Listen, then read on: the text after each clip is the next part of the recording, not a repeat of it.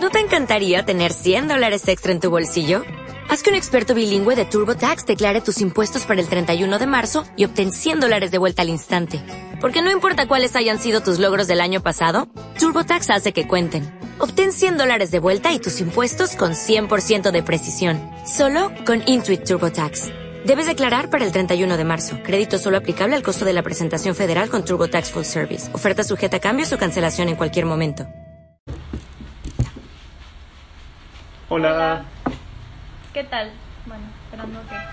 ¿Cómo están amigos? Bueno, vamos a ir esperando que se, se vayan uniendo y hoy día felices de comenzar esta semana de entrevistas live, online, bueno, live, en realidad en vivo. este Ay, por coincidencia en las vidas se nos ocurrió hacerlo. Eh, como para agregar, ya que están en vivo pues los lives ahora, ¿no? Sobre todo, bueno, obligatoria, obligatoriamente. Ah, perdón, como están este, de moda los lives, este queríamos pues hacer sacarle provecho, ¿no? Y bueno, vamos a empezar este live. Eh, ahorita se conecta, hoy ya no, comenzamos con Alexandro Rodríguez, Alex Rodríguez. Eh, ya vamos a contar, bueno, él contará un poco más de quién es. Este, ahorita lo agregamos a la conversación, queríamos que todo esté como que súper bien. Si nos pueden decir si nos escuchan bien, si estamos bien, si se oye todo, sería genial. Estamos bien arreglados, lo suficientemente presentables. Con desodorante. este, ¿a quién se le ocurrió? Fui por parte de los dos. Eh, no, en realidad todo lo que se nos ocurre en sinestesia es mi idea. básicamente. Dice, bueno, dejémoslo ahí, ¿no? Ese es uno... No, es broma. Sí, se nos ocurrió a los dos este, hacer esta semana de entrevistas, ya que em, todos estamos claramente en cuarentena, estamos confinados, em, aislados. Em, dijimos, bueno, sería chévere ver entrevistas eh, a personajes que admiramos, a personajes que han hecho algo importante en el mundo del cine, ya sea nacional como internacional y, queríamos poder compartirlo con todos ustedes, ¿no? Este, así que sí. Estamos esperando nomás a que se conecte Alexandro. Para los que no lo conocen, eh, Alexandro es este Alex, como le gusta que le digan. Em, es un editor mexicano, es un editor de cine. Eh, ya vamos a profundizar un poco en qué es ser editor em, en, en, la entrevista, pero tiene una carrera muy muy chévere, ¿no? O sea, es una carrera muy rica, forma parte de este movimiento como de la explosión del nuevo cine mexicano, ha trabajado con Alfonso Cuarón en dos películas, editó una de las películas icónicas de esta nueva era del cine mexicano que se llama Y tu mamá también, em, un clásico mexicano, y también editó la gran película Children of Men o Hijos del Hombre, Em, de también Cuarón, que justamente el otro día estábamos viendo un documental en, en HBO que se llama The Movies, eh, lo pueden ver, y justamente em, conversaban de una de las escenas más icónicas del, del cine de, este, de, estos últimos tiempos, ¿no? Que es justamente la escena que es como un plano secuencia, digamos, ¿no? En Children of Men, del auto en retroceso. De la persecución. Sí, y, y es, es, genial. Entonces, hemos recibido preguntas sobre esa sobre esa escena en particular porque es, un, es una escena icónica, ¿no? Em, así que bueno, estaremos felices de, de que él las pueda responder. Em, y bueno, simplemente acá. Creo que ya está. A ver, mira si lo puedes. A ver, la pregunta es cómo. A ver. Aquí está, ok ya lo vamos a agregar. Esperamos que se conecte.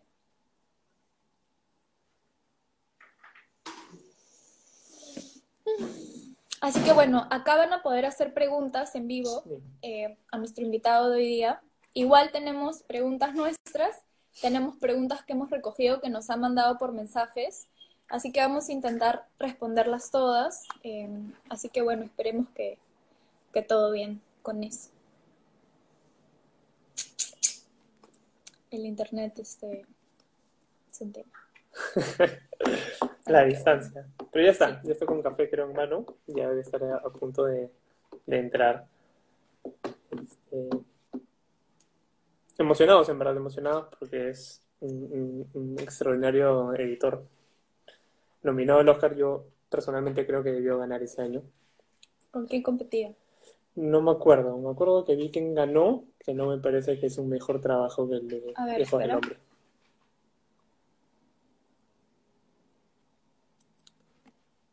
Listo, ¿no? Sí, no sé por qué se demora. Se tardó. Hola, Alex. Hola, ¿Qué tal? mucho gusto estar aquí en esta virtualidad.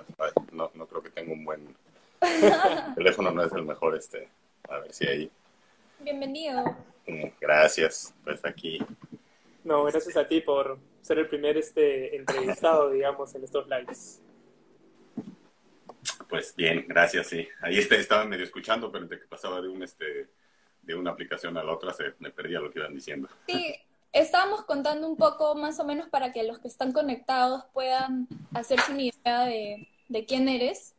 Eh, y digamos, también vamos a conversar un poco sobre lo que es ser editor, ¿no? Que tal vez hay muchas personas que no tienen claro cuál es la labor del editor y es una, es una labor fundamentalísima en una película. O sea, el editor hace la diferencia en la película. Entonces, es importante justamente em, hablar sobre qué es eso, ¿no? Entonces, tal vez la primera pregunta como para empezar a, a conversar sería, ¿tú cómo nos podrías describir a nosotros cuál es la labor de un editor de cine?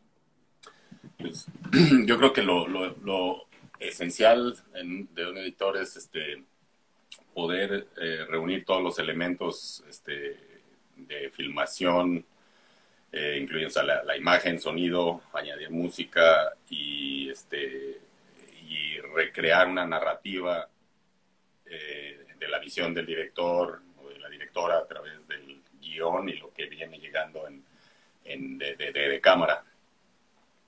O sea, sí es, es, como, eh, creo que de, alguna manera es tratar de encontrar ese hilo narrativo que fue la idea primera de una película. Y trabajas, digamos, Suena maravilloso así, pero realmente toma mucho tiempo. y, y lo trabajas, digamos, desde eh, la preproducción o el rodaje, o digamos que recién entras en la postproducción. Eh, tu- Eh, pues es muy diferente. En Estados Unidos, en Hollywood, por ejemplo, el editor empieza del día uno. O sea, si este, eh, estás ahí desde que empieza la filmación, en general estoy en el set o a donde estén filmando cerca del set. Digo, si es en algún otro lugar, está, estaría en un, este, en un hotel. Hace dos años tuve una película eh, que se filmó en Marruecos y estuve allá, al set cada día, a mediodía, como para hablar con el director a la hora del lunch y nos veíamos en la tarde o en la mañana según los horarios de filmación. Y así tienen como, yo tengo una idea de lo que se va filmando, eres parte también del, del equipo y, y, este, durante la filmación el equipo de, de rodaje, el director, los productores, tienen una básica idea de, ok, tenemos todo, seguimos adelante, eh, no, no, no hay o sea, nada que falta y estamos este, seguros de que va, va, va avanzando bien la película. No es que se empiece a editar exactamente en ese momento, pero haces como un ensamble o al menos las secuencias más complicadas en general le tratas de, de encontrar todos los ángulos para estar seguro de que no falte un plano o de que no falte un momento Ujú. así clave que, que luego siempre se puede encontrar una solución, pero, pero pues es mejor estar seguros, ¿no? Pero Claro. sí, otra, en otros casos, en muchas películas también he empezado después del rodaje, que es como generalmente en películas más bajo presupuesto o, o en México, en- es muy raro que estés desde el, desde el rodaje, ¿no? O sea, sí son cuestiones de presupuesto también. Y hay una frase que en verdad a mí me gusta mucho, que la dice Thelma Shoemaker, que es la, la gran editora de, de Scorsese. Y a ella le preguntaron, obviamente, por ser mujer, claramente hay esta idea preconcebida de que mujeres, violencia no, no, no cuadran. Pero alguien le preguntó una vez, eh, ¿tú te sientes cómoda trabajando con tanta violencia en el cine de Scorsese? Y ella le dijo, las películas de Scorsese no son violentas, yo las hago violentas. Entonces, ¿hasta qué punto eso explica la labor de un editor en una película, no? O sea, ¿cómo, cómo, cómo lo interpretas tú como editor? O sea, como... Primero, Te- Thelma, la, tuve la oportunidad de conocerla, una gran, gran editora, una leyenda del cine. Justamente fue la que ganó el Oscar en aquel año de, de 2007. Ah, por The Departed. Y Bueno. este y sí, es interesante porque sí, en efecto, las películas de Scorsese son bastante violentas. Pero yo creo que es como, es un trabajo de dos, ¿no? O sea, el director está con el, el, editor y, vas avanzando y es una comunicación constante. O sea, no es que uno haga una cosa o el otro, es como un, un lenguaje que se va formando a través del material disponible y la, y la comunicación con el director, sus anhelos y nuevas cosas que pueden surgir o este, ser, este, ¿cómo se diría? Este, no inventadas, pero como que, oh, encontraste una solución, hay algo que no estaba planeado, detallitos que surgen y dices, bueno, es que esto hay que poner las fuerzas y encontrar así. Pero ah, ya, en cuanto a violencia es extraño, ¿no? Yo creo que, eh, sí, me imagino que uno puede hacer muchas cosas. Yo creo que en general lo que más, la violencia es el sonido, lo creo, lo que creo que más te hace sentir que a veces, bueno, no sé, ya con tanto cine americano que estás, o sea, entran primera escena, se empiezan a golpear, última escena siguen golpeando, así como que ya uno está saturado de esas imágenes. ¿no? Mm. Creo que a veces es el sonido el que te hace sentir un poco más desagradable en general. Sí. Y una, una, pregunta, Alex, ¿cómo así este, entraste al mundo de la edición? ¿Cómo, cómo así se volvió tu, tu oficio, tu carrera? Fue entre paulatino y también como desde, yo empecé trabajando en el Canal 11 en la Ciudad de México, que era un canal público, este, como asistente de producción, de un poco de, todo, y en, ahí en televisión se editaba en, cinta de una pulgada, o sea, una, algo que es, como prehistoria, unas máquinas de este tamaño. Este, y de ahí trabajé en una casa de productora de comerciales, ahí a principios de los 90 en México, y empecé a hacer el, lo que se llama en comerciales el research, que es cuando vas a presentar una, una, una propuesta para un comercial, em, agarras de otros lugares y eh, editas un falso, como un dummy de lo que piensas filmar. Y así es como empecé a filmar y ahí un día a, a editar cositas y un día empecé a hacer los making of de las filmaciones y un día tuve la oportunidad de editar una versión de uno de los comerciales que se filmó y fue la que la, versión que compró la agencia. Entonces, a partir de ahí, como está, mira. Y pasaron años, yo seguí trabajando mucho en, este, en rodajes como asistente de dirección, operador de cámara y, más en, rodajes de video. Y, em, pero seguí eh, trabajando como asistente de edición, también estuve entre Francia y México en esos años. Y en el 95, 96 aprendí a usar lo que es el Avid, el Media Composer, que es como el, programa de edición base desde hace 30 años casi. Y eso fue en Francia y al regresar a México era uno de los únicos que lo sabían usar. Fue una como de esas coincidencias en el mundo, en este mundo para mí. Y regresé a México y muy rápidamente ya estaba editando un piloto de una serie, fui asistente de una película, se acabó el, acabé yo el, no la edición, pero acabé el proyecto hasta el final de ahí edité la primera película, una película que se llama Todo el Poder, a finales de los noventas. Y acabando esa película, cuando me enteré que Alfonso estaba filmando y tu mamá también, eh, traté de buscar gente que conocía en la filmación y dije, oye, pues mira, hago lo que sea, digitalizo, hago... Y nunca recibí respuesta. Dije, ah, pues bueno, Pasaron varios meses, eh, filmaron y de repente esta amiga que era la line producer, la directora de producción en, la película, me habla y me dice, oye, Alfonso está buscando un asistente ah, ok, ya había tratado por ahí. Y este, la casualidad, yo, él, vivía en Nueva York y yo estaba de casualidad en un viaje de cinco días allá. Entonces me entrevisté con él en su casa y fue como, mm, fue de A, B, C y a la semana siguiente ya estaba trabajando con él. ¿Y qué sentiste como, o sea, como mexicano, trabajar en una película tan importante justamente para, para el nuevo cine mexicano como y tu mamá también. O sea, ¿qué, qué tan increíble sensación puede ser esa? Fue, fue una de las más este, increíbles este, experiencias que he tenido, la verdad, trabajar en una película, sobre todo que pues sí la sientes muy personal también, ¿no? O sea, sí, eh, de alguna manera todos somos esos dos, todos los hombres mexicanos somos esos dos babosos que están ahí. De hecho, de hecho yo, yo me acuerdo de haber visto esa película cuando era súper niño, puber, digamos, y claro, antes de, de, tener este chip como, como de, de, cinéfilo, digamos, y me acuerdo incluso nosotros con, con, nuestros amigos en el colegio la sacábamos justamente porque es pues una especie como de, de, coming of age, ¿no es cierto? Entonces, yo, yo me acuerdo que nos sentíamos súper identificados con los personajes y, y buscábamos verlo en ese sentido.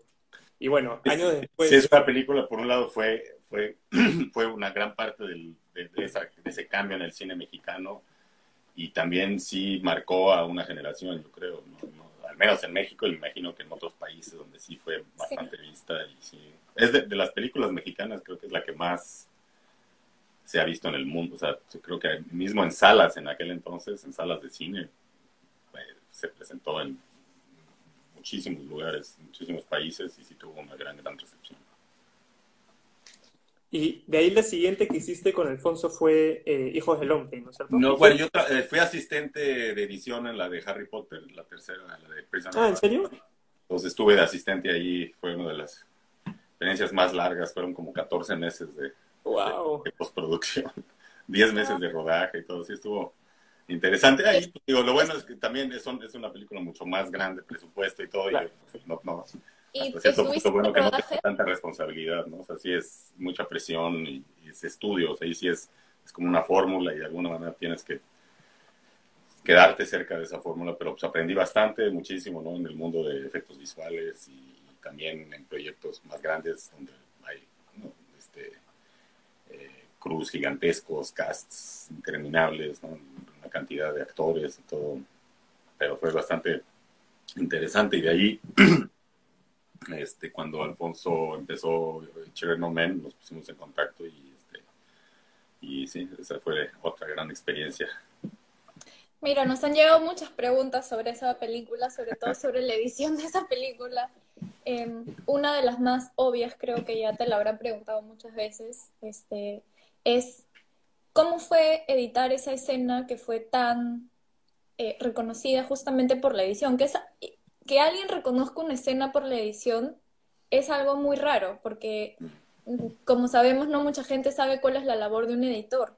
Entonces, para que alguien reconozca una escena por la edición, significa que la edición ha tenido que estar, que ha tenido que ser como un personaje más, digamos, durante la escena. Entonces, ¿cómo, cómo fue el proceso de editar esa escena? La, estás hablando de la del auto y con la, la de la emboscada. Sí, sí. Pues digo, eh, eh, esa, esa escena fue concebida sea, el concepto de la, de la escena llevó meses con este, entre Alfonso y el fotógrafo eh, Lubeski, este Manuel Lubeski, el chivo, y, y la idea siempre fue hacer un plano secuencia dentro del, del auto y por razones de logística, ¿no? Se, se, tenía que filmar en partes, ¿no? Y, y, era encontrar, entonces básicamente cuando estaban filmando en el set mismo, subíamos el primer plano directo del video assist, que es el feed de video de la cámara, el plano, o sea, el primer segmento, y entonces la cámara se amarraba exactamente, empezaba el movimiento un poco atrás y para empatar con lo que venía de antes. Y entonces nada más empataba. Dos o tres de esos cortes casi ni se veían. Siempre fueron hechos un poquito de corrección digital para el fondo, y, pues, pero bastante... Justamente hay un chico, Juan Pablo Reyes, que mandó una pregunta para ti sobre esa escena y preguntaba cuántos cortes invisibles habían habido. En esa escena creo que si mi recuerdo son buenos. Hola Juan Pablo. incluso, incluso la bolita, ¿no? Cuando, cuando juegan con la bolita. Sí, la bolita. Este, hay, creo que hay cinco cortes, creo. Increíble esa escena. Y, y, yo recuerdo, otra, bueno, esa película me, me, encanta, me fascinó. Este, lo he visto varias veces. Y recuerdo también, eh, y me parece que, vale la pena mencionar, este, una escena que, que, fue spoileada en el, en el avance en el trailer, yo felizmente no la vi, pero es ese primer ataque terrorista que hay en, me parece que es una cafetería. Eh, me parece fabulosa también esa escena. O sea, a mí yo me acuerdo que me impactó por lo hiperreal que es. Sí, no, esa fue el, el, mismo, el día de la filmación, estábamos en la calle esta de Fleet Street y entonces todo el crew estaba como en una, en una pequeña calle, un callejoncito, escondidos, ¿no? Entonces, para que, porque la cámara voltea hacia los dos lados. Y fue dos meses después de los atentados de Londres. Y en el momento en que sonó el, la explosión, porque sí hubo una explosión real que luego se aderezó un poco en, digital, pero fue bastante impresionante en, en, vivo. En cuanto acabó la toma, nadie se movió por varios minutos, nadie dijo nada, todo el mundo estaba así como, oh, shit, o sea, bomba, o sea, fue así como una sensación bastante fuerte y, triste, pero sí, esa escena es bastante realista en efecto. Es, como Londres convertido en una especie de Ciudad de México, Bangkok. Claro, lógico. Claro, como Perú o Tarata durante el terrorismo. Eh, es bien similar a eso. Sí, es extraño. Mi, mi, escena favorita de la película es una escena hacia dos tercios de la película cuando este, el personaje de Clive Owen, Theo, llega a casa de su amigo Jasper, Michael Caine, por segunda vez, cuando llega a proteger, o sea, creen que iban a estar a salvo. Y él está en primer plano, y es un plano largo, muy despacito, que la cámara se va moviendo hasta su cara, así, y él está llenando su anforita de alcohol, mientras este, Michael Ken atrás habla mientras fuman un porro de cómo murió el hijo de Theo de, de, flu, de flu pandemic. Exactamente, como 20 años. Este, en, la, en la película es en 2027 y creo que ahí muy probablemente el niño murió, sí. Muy probablemente en 2020 ya estaba imaginada una pandemia. claro. Fue una premonición. Sí, pues varias, lo de los refugiados, Brexit. Sí, de alguna manera hay bastantes, este, bastantes, este, ¿cómo se dice? Este, pues yo creo que cuando haces una película así de anticipación tienes que hacer mucho, mucho, este, mucha investigación, mucho research y pues hablas con especialistas, ¿no? Que sean, qué es lo que puede suceder en 20 años, ¿no? Eso fue en el 2000, se filmó en el 2005. Entonces, así, más 15 años. Ah, hay un chico, Junior Benavente, que te ha mandado un montón de preguntas, pero acaba de hacer una que es, este, ¿cómo, cómo es tu relación con el Chivo Lubeski? Este, pues, en el set yo lo veía, éramos nada más como, nos, nos llevábamos bien y era así como una relación de, más, para mí, de admiración, ¿no? algo de tener la oportunidad de trabajar con alguien que sea un genio del cine como él pero es una persona muy reservada, muy simpática y siempre de cualquier duda te apoya, o sea, sí, sí es una persona muy, muy, muy abierta y muy, este... Claro, lo es, lo bueno, aparte de lo que también es un genio... Y aprendes de, o sea, aprendí muchísimo de, de foto también, nada más editando y viendo las imágenes, en, ah, mira qué lente usaron, este lente y todo, y también su manera de filmar a luz directa y siempre con la luz de frente, ¿no? O sea, que en general en la escuela te, dicen, no, hay que iluminar, no, es el sol está allá, ah, ponme los personajes enfrente.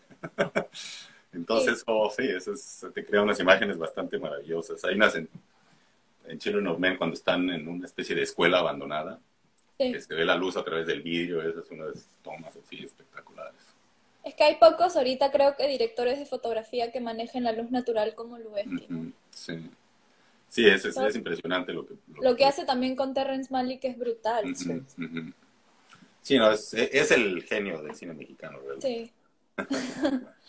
Qué bueno. O bueno, y, cine, claro. Y sumado Lubeski, pues, este, eh, justo comentábamos también con Inés que, que, que, feliz y, y, qué orgulloso se deben sentir que, pucha, estos tres amigos, este, Alfonso, Guillermo y, y este, Alejandro, pues, sean eh, ahorita como que los tres directores más grandes no solo del cine mexicano, sino en general, ¿no? no sé cuántos Oscars seguidos, es alucinante. Sí, no, imagino que todos los otros cineastas en los últimos años han de estar diciendo cuando llegan los Oscars, espero que no hayan hecho una película estos tres. Claro, claro. Sí, bacán. Bueno, y Lubeski también, o sea. Sí. Eh, acá, te, John Pacheco, te hace una pregunta bien interesante. Eh, cuando el director es el propio guionista y desea él mismo editar, pero por contrato debe contratar un, a un editor, ¿cómo hace? O sea, ¿el editor te dirige a ti como edición? ¿Se pelea? Pues mira, es una pregunta interesante. Las tres últimas películas que edité, la que estoy editando ahorita mismo, ahorita les hago un tour del estudio. Tuve la fortuna de, poder seguir el proyecto que empezamos hace, hace dos meses en Los Ángeles. Este, eh, son las tres últimas películas han sido este, eh, guionistas, directores. Este, la de Anon, que fue con Andrew Nichol, que es el director y escritor de Gattaca y de Lord of War. Este, fue interesante proceso, él es mucho más meticuloso a, la palabra. Este, Matthew Carnahan, que fue la última película que se llama Mosul o City of Million Soldiers, producida por los Russo Brothers. Esta, mm, eh, en general, una vez ya filmando, ya no, no te sales del guion, o sea, ya no era tan obcecado con estar exactamente al guion. Y en esta película que estamos editando ahorita con Jonathan Hensley, que él es este, un escritor ya muy famoso de, de, de guiones desde Jumanji, Die Hard with a Vengeance, Armageddon, así del Big Studio. Y esta película que estamos haciendo ahorita se llama The Ice Road con Liam Neeson. Y este, inmediatamente me dice, no, deja el guion de lado ya, ahorita. Entonces sí es... Pero él sí, sí tiene escenas que las tiene muy, muy claras y como las claro. Y sí es necesario, estamos en comunicación, digo, no estamos en el mismo, pero nos comunicamos diario por, este, pues, por algo similar a esto. y imagínense pandemia sin internet. Nos estabas contando hace unos días que justamente esta película, The Ice Road, que es la última película que, que, estás editando ahorita, fue la última película en, en acabar de grabarse, digamos, en, Estaban filmando en el norte de Canadá, en, en, Winnipeg, ¿no? donde empieza la, la, Y fue la zona, la última zona en cerrar en, en, Canadá, entonces tuvieron la fortuna de poder, poder terminar a días, o sea, fue cosa de días. Increíble. Y, pero ya en Los Ángeles ya estaba todo parado, o sea, yo ya estaba en el departamento, o sea, entonces también como yo, yo vivo en el norte de California, decidí hablar con los productores y les dije, mira, yo creo que como tengo familia en Europa, mi hija mayor vive allá y ya su trabajo tuvo que, o le cerraron todo, o sea, todo empezó a moverse allá muy rápido y dije, no, esto viene para acá seguro. Entonces me adelanté y sí tuve la, la, oportunidad y les agradezco a los productores. Inmediatamente dijeron sí, adelante y, y, no, claro. Buenísimo. desde aquí. Buenísimo. Y, y, mira, rapidito el, a ver, aquí en esta pequeña cueva. ¿no? Es la, Ahí está la isla de edición. La salida de edición. que es el, el, el ya, ya, lo tenía pensado, ya, ya, he hecho varios proyectos más pequeños aquí donde pues, no, me puedo permitir este, trabajar a distancia o compañeros mexicanos, este, Yago y Carlos Muñoz, que vinieron aquí hace un par de años a trabajar en su película, que se quedaron aquí tres semanas. Entonces es como un lugar aislado, de, alguna manera ya es un, un, poco como la casa de Jasper en, en, Children of Men, en el bosque, esperando el fin del mundo. Bueno, es ideal en estos momentos. No, no, no pensé que llegara tan rápido, pero... Se adelantó unos cuantos años, es verdad. Y una pregunta, aquí estaban haciendo un par de preguntas que me parecieron interesantes. Eh, una es, que más o menos que se pueden este, mezclar, digamos, es... Una es, eh, ¿qué referencias recomendarías en ediciones? Algunas películas donde sientas que la edición es, ha sido muy bien conseguida. Y, eh, ¿qué películas te hubieran gustado editar? Digamos, ¿qué película de la historia que no, editaste bueno, te hubiera gustado tener ese trabajo, no? Ahí muchísimas. Mira, ahorita viene mi, mi familia a visitar. Aquí viene, aquí viene mi asistente. Hola. Yari. Hola. Saluda. Hola. ¿Qué tal? Este, pues películas que me hubiera gustado editar y es Sara, mi mujer. Y este, eh, pues muchísimas, la verdad. A veces uno ve una película y dice, ay, es así. Pero en general, así, a, a mí el cine que, que, me llama mucho la atención en, en, en, contenido en general y todo son películas de los años 70, ya sea europeas o gringas, este, también. Cosita. Voy a jugar. Y a jugar. Este. Eh, eh, por ejemplo, películas de Sam Peckinpah son unas que rompieron paradigmas de edición, como este, The Getaway, eh, eh, Who to Head Alfredo García. Son películas muy intensas, pero pues sí, y él, iba, se iba de un lugar a otro, rompía, o sea, era bastante intenso el personaje de, personas que lo conocieron, que me contaron. Y sí son películas donde sí destrozó el concepto de edición como se conocía antes y a partir de ahí, pues sí, se, te, das cuenta que al final de cuentas puedes jugar con el tiempo, puedes jugar con todo, ¿no? Es, tienes que saber hacerlo y también tener este, ciertas, ciertas cualidades, pero yo creo que lo, lo más importante es este, siempre tener claro el hilo narrativo de tu película. Aunque sea de aunque sea algo caótico, tienes que siempre hay una especie de, de, de, de contenido, de, hilo que, que, une todo, ¿no?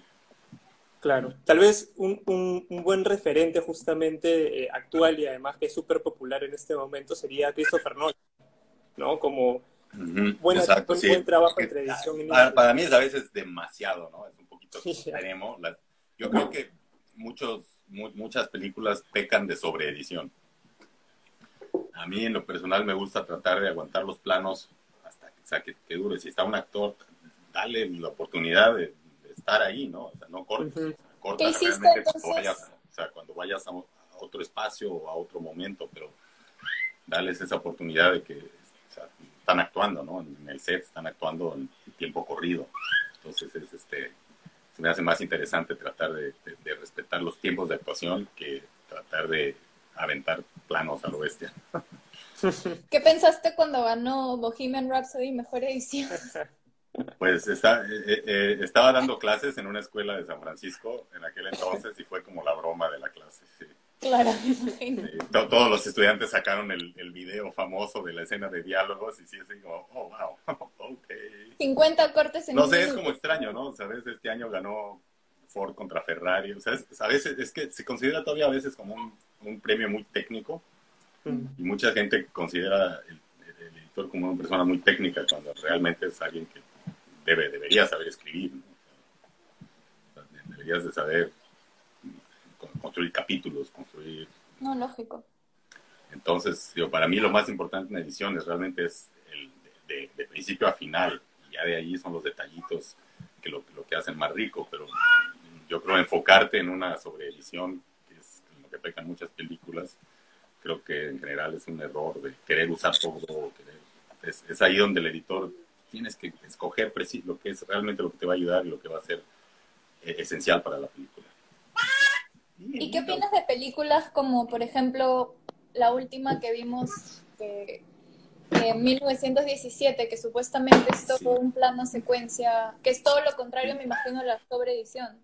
Sí, pues no, no, no la vi, personalmente no, no la vi, pero de alguna manera desde pues, eh, ha sido una, una especie de, de, ¿cómo se dice?, de, moda que se ha hecho en los últimos 20 años. Digo, había cineastas europeos este, que tenían ya planos así muy largos en general en sus películas. Alfonso en casi todas sus películas ha tenido planos bastante largos. En Tu Mamá también muchas de las escenas son planos de tres minutos, sin corte. Eh, la, la, más larga, que es cuando están bebiendo al final en la playa, dura siete minutos casi, seis minutos y pico. Cuando bailan. Sí, cuando bailan. Y este, igual Children of Men se pasó un poco más allá, a, un más extremo, y luego acabó, ¿no? Iñárritu haciendo Birdman, este... O sea, no sé, a mí ya se me hace como una especie de trend, una especie de moda. No, a mí la, en 1917 no me atrajo nada verla. Menos en año de Brexit y eso, o sea, se me hace un poquito como, como, con la banderita ahí. Lo, siento, lo siento por los ingleses, pero sí hicieron mucho y murieron mucha gente y todo, pero las batallas fueron en Francia. fueron horribles. Sí, claro. Em, muchas personas también nos han pedido si es que tú les puedes dar tips. Son personas que están interesadas en estudiar, o sea, en especializarse en edición Em, por ejemplo, nos preguntan cómo organizar los tiempos a la hora de editar. ¿Cómo los organizas tú? O sea, desde que inicia un proyecto hasta que acaba, ¿cuáles son los procesos, digamos, eh, generales, ¿no? Para no entrar en detalles, pero para, una, para un trabajo de edición. Pues mira, cuando tienes la oportunidad de estar en el set y ver el material desde antes, lo importante es, más que hacer un ensamble o algo, o sea, vas haciendo como un montaje rápido, pero sin, sin perder tanto tiempo. Lo importante es ver todo el material saber que en cada escena tienes, ah, están planos de esta persona, de este otro actor, de, este, de ciertos elementos, y es aprenderte el material, y ya cuando empiezas a, editar, hay que ir escena por escena y dejarla lo más, lo más cerca de lo que quieres desde el principio. Y si, si es, es importante porque eso es lo que te va creando tu ritmo hacia adelante. Entonces, si te saltas, luego vas a encontrar que vas a tener huecos y ya no vas a saber por qué estaba ese hueco. Y, Entonces, tratar de tener, al menos en, a nivel de tiempo narrativo, de tiempo en imagen, y si puedes ir poniéndole sonidos eh, que te ayuden a, llenar y, darle, este, a amueblar un poco el, amueblar. Este, no, se entiende. Llenar la, la, sala de muebles, ¿no? Este, em, eh, y, por ejemplo, otro error que muchísima gente hace, yo creo que ponen música demasiado temprano, sobre todo si no tienen derechos de músicas o no tienen, o sea, yo creo que la música es lo último que hay que, a menos que ya sepas que vas a usar y tienes derechos o ya tienes a un compositor, perfecto, pero si no, no pierdas tiempo con eso porque cuando vayas a tener el, momento de, de decidir, ya te vas a ver acostumbrado a algo Claro. Y va a ser muy difícil salir de eso. Es mejor estar limpio y estar seguro que el flujo de, la película va avanzando este, por sí mismo, ¿no? O sea, sin necesidad de adornos. En general la música se me hace más un adorno que otra cosa. Tal vez sea un poquito muy, muy escueto en mi manera de hacer cine. Em, hay una página que se llama cineclub.com que ha comentado y te pregunta, y creo que es una pregunta válida para las personas que no ven de Perú o de México o de toda Latinoamérica, y es, ¿qué tan difícil es lograr entrar a una industria como la hollywoodense siendo extranjero y especialmente latino? Pues sí es difícil. Este, yo, la fortuna que yo tuve es que trabajé muchos años con Alfonso y a partir de ahí pues ya estás dentro, ¿no? Estoy pero aún así, después yo viví en Europa varios años y me tardé varios años en ya decidir moverme físicamente a, Los Ángeles. Y, pero sí, sí tienes que haber participado en una película de tu país que haya sido, que haya sido vista en el mundo entero. Claro. Y en Estados Unidos. Sí es. Este, pero sí, sí, sí es, o sea, aquí lo que más llama la atención es que la, tú no si eres brasileño y si es una película, trabajaste en cualquier parte del club, no necesariamente ser el director o los actores, ¿no? O sea, sí es, sí toman en cuenta a la gente que participa en la película, Obviamente, y tu mamá también abrió puertas, bastantes puertas.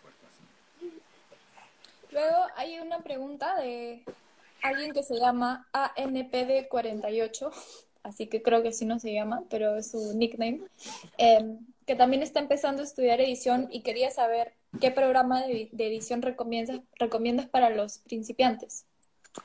Eh, pues ah, la verdad, yo, yo a todos les recomendaría que aprendan los que haya disponibles en, la industria del cine profesional en el mundo entero, en, que sea en Europa, Estados Unidos, Francia, España, la mayoría de las producciones de, tamaño usan Avid, ¿no? El Media Composer. Creo que Avid tiene un, un trial, me imagino, ya sea de un mes. Vale la pena aprenderlo. Son, en general todos funcionan más o menos igual. Sé que ahora Premiere es el que tomó el lugar de lo que era Final Cut, este, que es práctico. A mí se me hace que para organizar un proyecto de cine, el Avid es el que tiene, porque es, es mucho más fácil almacenar grandes capacidades de material y bien, o sea, todo, o sea, no te pierdes. En cambio, en otros programas siento que si no está bien organizado desde el principio, es difícil encontrar las cosas correctas bien. Pero la verdad, puedes editar en papel, o sea, no se necesita mayor, o sea, es, tú puedes tener una tele, ver tus planos y, y llevarle y decirle aquí, me cortas de aquí a acá, me cortas de aquí a acá y se lo mandas a alguien y puede ser exactamente. Hay editores de la vieja guardia que cuando pasó las computadoras no, no se adaptaron y así tenían una, un operador y le decían, a ver, córtame de aquí a acá, de aquí a acá, de aquí a acá. Entonces, lo ah. importante no es el sobre, es realmente saber de dónde a dónde, cómo acabar en un plano, cómo ir al siguiente. Pero sí, sí recomiendo que, que le, den un ojo al Avid, que vale la pena. Ya sé que muchos dicen, no, es que es muy complicado todo. es, lo ideal es si quieres agarrar el trial, o que creo que es gratis por un tiempo, y agarrar un proyectito de varios planos de un minuto o algo y tratar de hacerlo en varios programas de edición. Es como entender cómo funcionan y es, básico. A final de cuentas es este, entrada, salida, plano.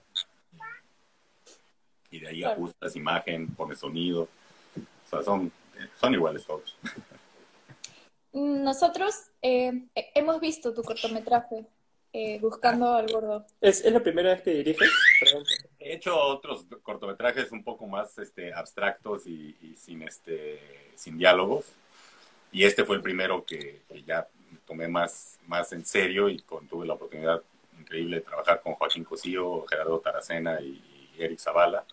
Ahorita ya sé que Taracena se robó las, la, temporada 3, o la temporada, bueno, la 3 México, o la 2 México, de Narcos, el personaje de oh, Qué bueno. Y, Joaquín Cosío, pues de, entrada es uno de los mejores actores mexicanos ¿no? que, he oído. Y a mí lo que me interesó mucho en este pequeño proyecto es de que él no sea el malo. Porque en general es, por alguna razón siempre lo ponen de malo. Yo quería que sea la víctima.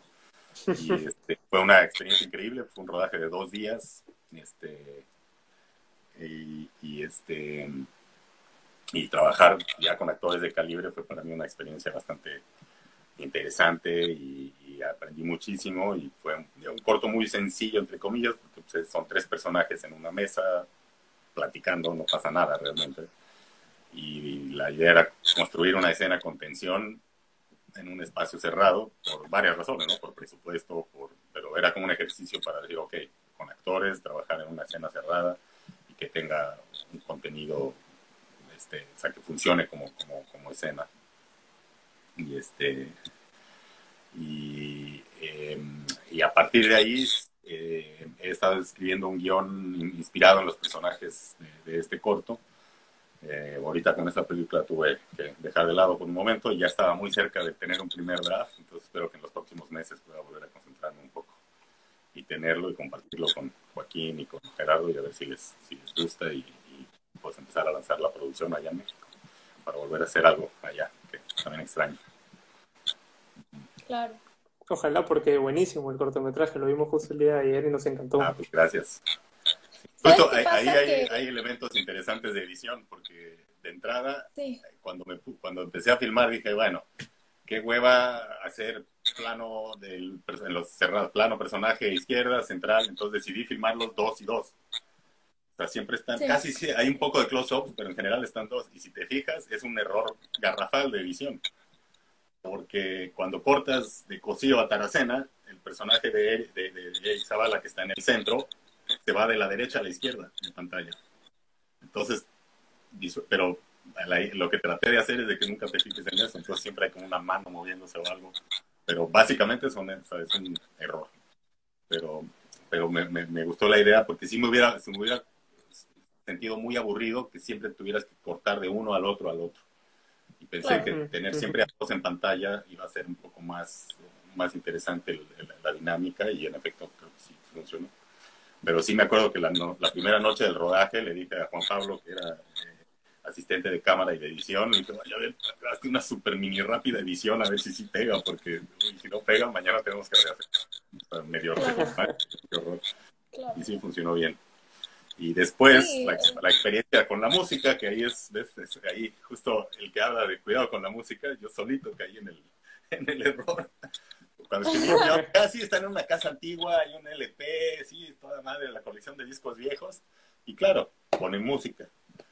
Y tenía muy clara, eh, la primera canción más que nada es como un homenaje a, a, Creedence, porque en México en los 70s era el grupo más famoso, más que los Beatles. Y había un programa de radio que se llamaba La Hora de los Beatles, ¿cómo, ¿cómo, se llamaba? Creedence contra, Creedence contra Beatles, o Creedence y entonces todavía hicieron un, un amigo me mandó un correo hace poco que hubo el último concierto de Creedence en México hace unos meses. Y este y más que nada se me hacía chistoso tener eso y sobre todo que es un grupo que siempre se te ocurre, se cantan tanto de la lluvia que cuando escribí la, la cosa decía, ah, pues sí, mira, estos están escuchando música que escuchaban cuando eran adolescentes, está lloviendo, y entonces ya después edito y empiezo a buscar, ok, los derechos. Ah. y ahí es donde dices, oh, oh, ya, ya lo pensaste así y ahora cómo lo resuelves. Pero no, salió bien hasta el final, fueron varios meses de negociación, pero me, ayudó un compañero en México y pues, la verdad, como era para un corto y todo, se portaron bastante bien. Los, los más caros fueron los de la canción de Guti Cárdenas, que, que por alguna razón no, nadie, no hubo nadie así como simpático. Dijeron, sí, adelante.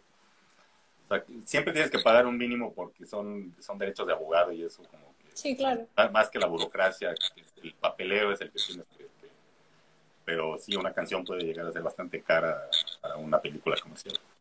O sea, cuando me dijo el tipo, sí, no, Creedence, sí, pues en una película comercial, 25 mil dólares. Ah, ok. Oh, wow. Entonces ahí sí me quedé como varios meses sin hacer nada, esperando, "Ay, ¿qué hago, qué hago, qué hago? Ya, bueno, es corto, no, se va, no lo voy a vender, ni lo voy a tratar de vender, ni modo, pero al menos traté de conseguir y tener las canciones que sí me hubiera gustado tener. En, en Qué el- bueno.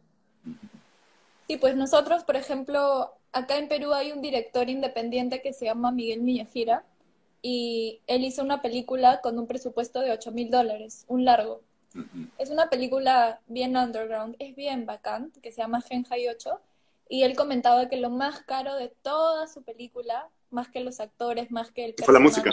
fue la música. Sí, es, y es frustrante porque dices, bueno, está, está hacer un proyectito y no, es que es como es un, es un, este, perdón, usted un cafecito, este, es un, este, es una obra artística que ya existe, o sea, más allá de que sean buena onda los artistas y te la quieren regalar, no es tan fácil, o sea, No, no, claro, lógico. no funciona tan, tan fácil, pero usted hace un café para... Este, Bueno, hay una Este, recomendación. pero sí es muy interesante entender eso porque la música sí es, es básica en una película y creo que hay que ser muy preciso con lo que quieres a nivel musical.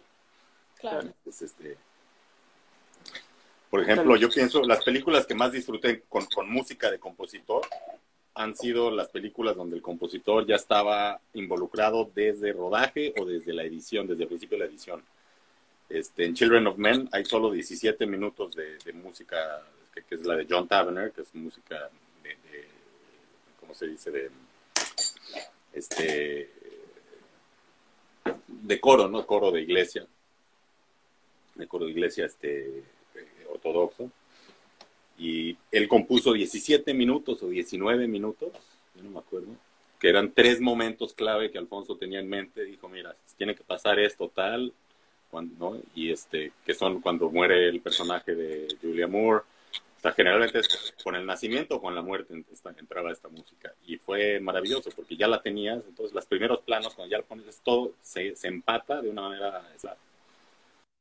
Y en la última película que edité con este Matthew Carnahan y, esta película que, Million Sol City of Million Soldiers, que fue toda editada en árabe, eh, eh, filmada en árabe, sucede en la ciudad de Mosul, en Irak. Y ahí también trabajamos con este increíble compositor, este, que desde el principio estuvo ahí, teníamos una escena, nos sentábamos en el estudio con él y, y empezaba a salir, aunque era una base, ok, vamos por aquí, entonces ya teníamos algo con el que trabajar y es, iba a ser lo que iba, eh, lo que iba a hacer al final, ¿no? Entonces, eso creo que es, es increíble. Muchos editores, especialmente en Estados Unidos, usan scores de otras películas para hacer su temp. Y a mí eso se me hace... uy. Porque, no sé, de entrada pues, es música de otra película, entonces ya como que tener esa... Sí, me acuerdo la primera película que trabajé en México como asistente, llamaron a un editor de Los Ángeles que trabajaba con Guillermo del Toro, que era uno de los productores, y el tipo se trajo para poner temp, la película se llamaba Un embrujo, el, el score de Cinema Paradiso, yo me quería morir. O sea, fue así como, ¿en serio? ¿No tienes otra mejor idea? La película, sí, o sea, no, no, no entendí. Sí. Entonces, sí, es que no, y dice, no, es que aquí necesitamos música a fuerza. Digo, sí, pero pues no importa ahorita. O sea, va a estar después, ¿no? O sea, te lo puedes imaginar. Pero no, es, es interesante ver cómo mucha gente se, se, se clava mucho con eso de que si no tienes música la gente no entiende. Y yo creo que al contrario, necesitas, para tener la música correcta, necesitas tener correctamente hecha tu edición y, tu- y, y lo demás. Y sí, si tienes la, la oportunidad de tener a un, a un compositor desde muy temprano, pues genial. Si no, espérate.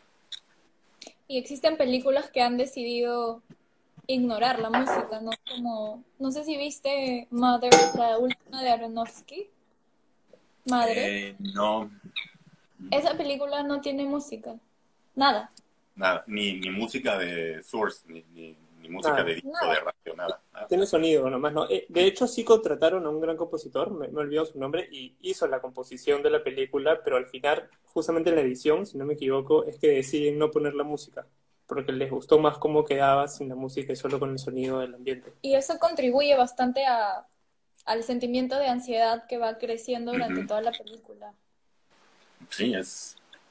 El sonido es clave, o sea, eso sí, construir una buena base de sonido y saber qué universo sonoro hay alrededor de lo que estás, de lo que se filmó y, y creo que es ahí es algo que Alfonso es muy bueno para eso, o sea, la- los planos de tu mamá, de, de y tu mamá también y de Children of Men, mucho sucede fuera de plano y se oye. Entonces, por ejemplo, en casos, la cámara se mueve porque algo la llama y eso Claro. es lo interesante. O sea, es algo en sonido que llama a la cámara, si no, si no, o sea, es como tiene todo que ser orgánico, como diría el compañero. Qué chévere. Una de las preguntas que nos hicieron sería para que la gente que te está escuchando pueda saber cuáles son algunos editores que recomiendas, o sea, que recomiendas ver su trabajo. Este, mira, es, es interesante que me hagas esta pregunta. Yo nunca pienso así. Yo generalmente pienso en una película como películas. Es más, más como un conjunto de gente que trabaja en ella, más que ver que voy a ver la portada. Y no, no, no sé, no, no tendría así como en mente a alguien así que diga, ah, no, tienes que ver así. Yo creo que hay que ser más abiertos y ser y realmente ver una película como un ente película, claro, y no de quién la hizo, cómo la hizo, quién estaba involucrado. claro, al final todos son parte de esta Ujú. gran cosa, ¿no? Bueno, ya faltan pocos minutos porque cuando pasa una hora de, de empezar una transmisión en vivo, se corta automáticamente el video. Así Ya. que, ¿tienes alguna otra pregunta? Eh, mira, también nos, siempre, siempre nos preguntan por aquí en Instagram, eh, les encanta a la gente como que tener, hacer listas de, de recomendaciones y de los tops y de los mejores, y por ahí que puedes soltarte cinco películas eh, que no necesariamente son tus, las que consideras las mejores películas de la vida, pero sí cinco que, que son o tus favoritas o que de alguna manera te construyeron, ¿no? Como para que las tengan como recomendaciones y puedan verlas en esta cuarentena prolongada. Sí, pues mira, este, si quieres ahorita les, les mando un, un link. De, este, ahorita estoy también trabajando en un proyecto de muy a- sinopsis todavía para una película que quiero hacer en México con un actor francés. Y eh, ya tengo una lista así como de referencias y está muy interesante. Hay, hay varias, ahí hay varias películas interesantes, varias de ellas de Sam Peckinpah. Este, entre otras, pero películas así a mí que me han, que, que me recomendaría, una se llama Three Women de, de Robert Altman. Three Women con Cissy Spacek y Shelley Duvall, que para mí son grandes actrices. Este, este, que- bueno, es que es- son millones de millones, déjame ver la colección. Yo, yo que todavía tengo DVDs, ahí puedo ver. Este, eh, la de Three, Three Women.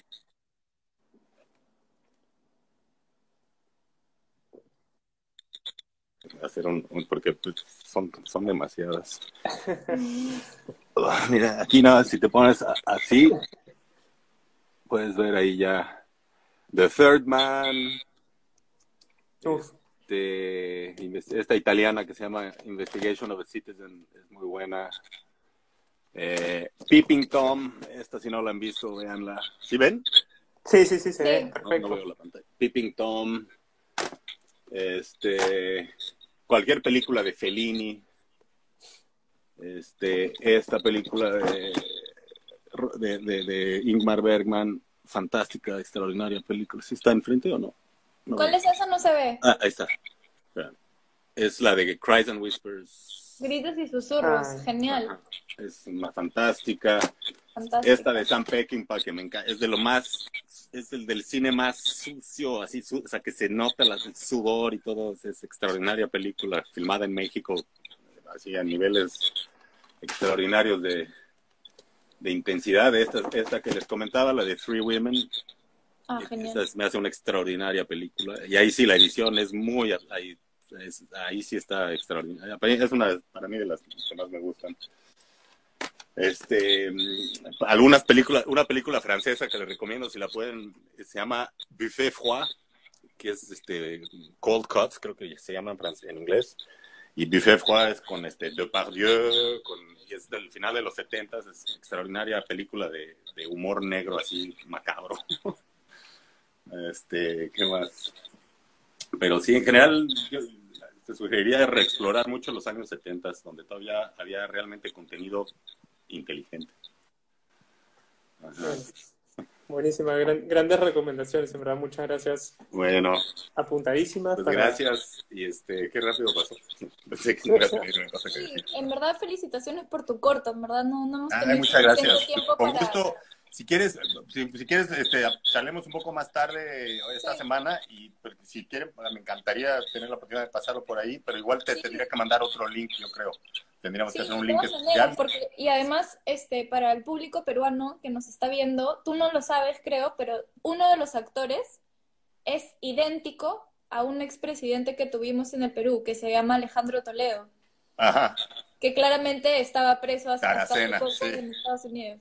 Sí, ah, pues mira. Muy parecido. Con Carlos lo vimos y no lo podíamos creer. Si hay un actor que debería ser el biopic de la vida de Alejandro Toledo, sería ese actor. Buen tip, porque ahorita mismo le hablo a Gerardo y le digo, oye, ya, vamos, vamos a filmar en Perú ahorita que acabe esto del COVID. Olvídate, la rompen acá. Sí. Bueno, pues manden, manden anécdotas. Sí sé que hizo varias este, Ah, pues ver, ¿qué, qué, podemos buscar de estos políticos? Sí, no, la verdad que sí. Oye, pues muchas gracias, qué bueno que les gustó y este, pues sí, este, hablemos de esto y así lo pueden compartir con todos. Sí, nosotros felices de compartirlo por nuestras redes y también proyectarlo en, en nuestro cineclub para que la gente en el futuro post coronavirus pueda venir a verlo. Pues muchas gracias.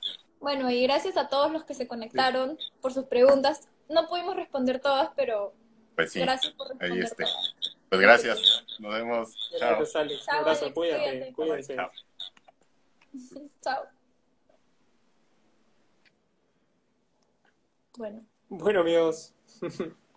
Gracias por las preguntas, gracias por la conexión. Eso fue todo por hoy. Mañana, este, bueno, vamos a lanzar igual la publicación ahora, pero mañana vamos a hacer un en vivo eh, con Alejandra Musi, que es una eh, gran crítica, periodista y crítica mexicana. Ha ido a más de 14 festivales de Cannes, más de 12 festivales de Venecia, varios Berlines, así que... Sí, sabe un montón. Ha entrevistado a una gran cantidad de los mejores actores y actrices del mundo.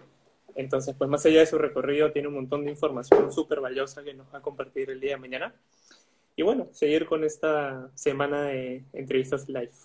Así que eso, vamos a intentar dejar la entrevista, bueno, el live queda 24 horas, vamos a tratar, de dejarlo como historia destacada si se puede y subirlo como video, por lo menos en Facebook. Así que eso. Bueno, esperemos que les haya gustado y ahí veo que lo están, están volviendo a pedir otra entrevista con Alex. Sí, ojalá, ojalá más, más adelante se dé. Ya, vamos a intentar guardar este en vivo como una historia destacada y si no, ver alguna forma de, de poder este, guardarla, ¿no? Sí. Ojalá se pueda. Adiós, amigos. Chao, Cuídense. En Sherwin Williams somos tu compa, tu pana, tu socio, pero sobre todo somos tu aliado, con más de 6.000 representantes para atenderte en tu idioma y beneficios para contratistas que encontrarás en aliadopro.com. En Sherwin Williams somos el aliado del PRO.